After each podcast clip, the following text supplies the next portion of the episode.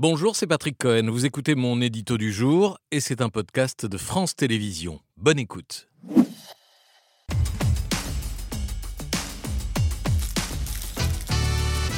Après Camailleux, André, Gap, Koukaï, Pinky, l'enseigne de chaussures San Marina vient d'être placée en liquidation judiciaire. Oui, liquidation et non pas redressement comme pour Koukaï, euh, Gap France ou André, ce qui veut dire cessation d'activité euh, immédiate et fermeture définitive des 163 magasins San Marina avec leurs 664 salariés au chômage et leurs milliers de clients passés en boutique une dernière fois samedi.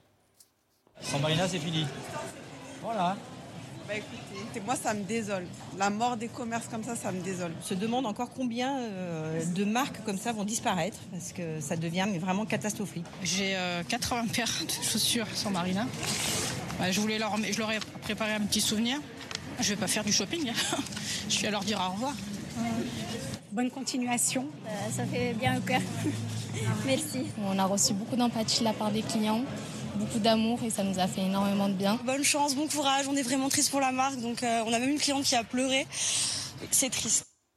San Marina avait été créé en 1980, il y a 42 ans, à Marseille. Le tribunal de commerce a jugé qu'avec un passif de 56 millions d'euros pour un chiffre d'affaires de 79 millions, la marque n'était plus viable. L'hécatombe des marques françaises de prêt-à-porter se poursuit donc, mais à qui la faute? Bah À nous d'abord, à notre propension à tout commander sur Internet. Les ventes en ligne ont encore augmenté de 14% l'an dernier pour atteindre 150 milliards d'euros de chiffre d'affaires, autant de perdus pour les vraies boutiques, celles où on peut voir et toucher avant d'acheter. Est-ce que c'est la pandémie qui a tout changé, en tout cas qui a changé nos modes de consommation? Le Covid a accéléré la tendance. D'après le dernier baromètre e-shopper de Géopost réalisé dans toute l'Europe, les deux tiers des Français, 67% s'adonnent maintenant aux achats en ligne. C'est encore moins qu'en Italie, en Angleterre, en Allemagne aux Pays-Bas, où ce taux dépasse 80%, mais ça progresse avec deux nouvelles tendances, nous dit ce baromètre. La place croissante des achats du quotidien, épicerie et produits frais,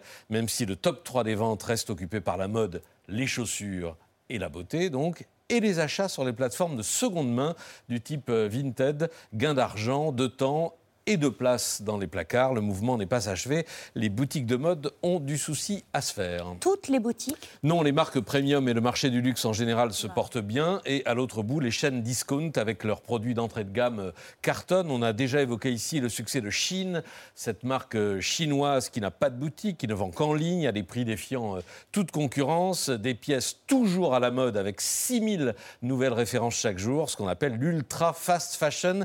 Les enseignes qui souffrent, celles qu'on a citées au début de ce papier sont celles du, de milieu de gamme qui ont connu leur euh, essor souvent dans les années 80. Une exception à noter, celle d'une vieille marque qui a réussi le virage du numérique. Oui, alors c'est pour l'anecdote, parce que ça n'est pas caractéristique. La redoute la redoute qui était au bord du gouffre il y a dix ans, vendue pour un euro symbolique à deux de ses dirigeants qui ont fait euh, appel aux salariés, lesquels ont versé chacun euh, une centaine d'euros. Ils avaient le choix entre soit zéro, soit entre 100 et 160 euros. Aujourd'hui, après rachat par les Galeries Lafayette, c'est le pactole. Le millier de salariés actionnaires va se répartir 100 millions d'euros, environ 100 000 euros chacun, histoire exceptionnel et hélas atypique dans ce secteur en crise.